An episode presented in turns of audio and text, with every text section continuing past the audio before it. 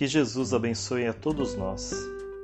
Vamos iniciar a nossa reflexão lendo um texto do livro Para o Dia Nascer Feliz de José Carlos de Luca. Dia de Paciência.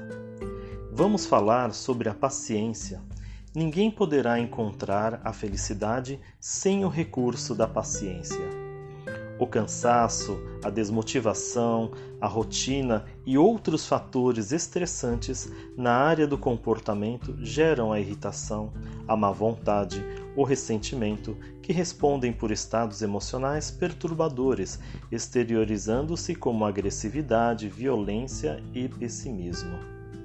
De fato, a vida moderna pode nos conduzir a momentos de irritação, cansaço, desânimo e medo esses fatores podem nos levar a comportamentos agressivos, não apenas a agressividade física, mas também verbal. Somos confrontados no lar, no trabalho, na via pública, entre amigos e muitas vezes reagimos com irritação e agressividade. Agimos sob o manto da cólera, do azedume, das palavras ácidas e por vezes com a agressividade física. Tudo isso ocorre por falta de paciência. Afirma-se que a paciência é a ciência da paz. Assim, ninguém terá paz se não tiver paciência. No trânsito, muitos perdem a vida por ausência de paciência. Depois da tragédia, o ofensor vai perceber que, se tivesse um pouquinho de paciência, a tragédia poderia ter sido evitada. Os danos no automóvel sempre serão ínfimos diante da morte da vítima e dos anos de prisão que o impaciente terá de enfrentar. Em face dos naturais obstáculos da vida, a paciência é a arma necessária para vencer qualquer dificuldade. Se o seu familiar não o entende, espere um pouco mais. É possível que ele ainda não consiga enxergar as coisas de acordo com a sua ótica. A irritação só o afastará da posição que você quer que ele entenda. Se alguma contrariedade o surpreendeu, tenha paciência e espere um pouco mais. Pode ser apenas um sinal da vida evitando males maiores. Se a doença o visitou, tenha paciência e aceite-lhe o concurso amigo, pois através dela você reconquistará a saúde perdida. Se alguma pessoa querida partiu em direção ao mundo espiritual, tenha paciência e, trabalhando pela felicidade geral, espere pelo dia em que todos nós faremos a mesma viagem para o grande reencontro. Se a dificuldade financeira bateu à sua porta, não se desespere, tenha paciência, trabalhe e aguarde um pouco mais por dias melhores, pois a aflição jamais o conduzirá às portas da prosperidade. Se alguém não lhe entendeu a palavra, repita a ideia, sem alteração da voz e de humor, a fim de que os seus objetivos sejam alcançados com êxito.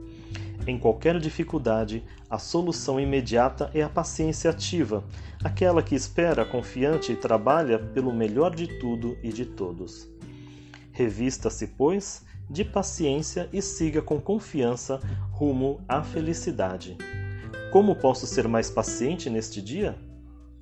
Então, esse texto nos traz uma grande reflexão sobre a paciência, o trato com o tempo e lembrando que todos nós, além do corpo físico, somos espíritos imortais. A paciência tem relação com o tempo que está entre nossos anseios e a conquista daquilo que buscamos a necessidade de termos nossos desejos e necessidades realizados.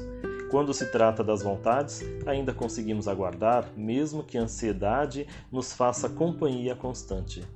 O problema maior encontra-se na necessidade. Quem tem fome necessita do pão, quem tem sede necessita da água, quem tem dor ou está doente necessita do remédio que alivia a dor, que cura a enfermidade. Porém, mesmo diante do recurso que ameniza a necessidade, importa considerar o tempo para a digestão, para saciar a sede, para o remédio ser absorvido e agir contra o agente patogênico. A espera é importante em todos os cenários. Sendo a paciência a ciência da paz, como nos informa o texto, possamos ser bem-aventurados, lembrando o trecho do Sermão da Montanha que diz: serem felizes os pacificadores, porque serão chamados filhos de Deus. O pacificador constrói a paz através de gestos de amor que começam pelo respeito e aceitação de si mesmo, compreensão daquilo que o limita, humildade para aceitar ajuda, gratidão pelo auxílio vindo do mais alto. Essa mesma paz é encontrada ao perceber tudo isso em si mesmo e reconhecer no irmão que nos fere, não nos compreende, que nos ignora que ele está neste estado pela falta da paz dentro de si mesmo. Angustiado por não ter aprendido que o tempo é o caminho para alcançar o troféu do autocontentamento. Enquanto aguarda que o remédio faça efeito em você, espalhe os remédios da alma que reforçam sua imunidade contra a falta de paz, espalhando o amor e compreensão entre aqueles que necessitam dessa vacina prescrita pelo médico dos médicos, Jesus.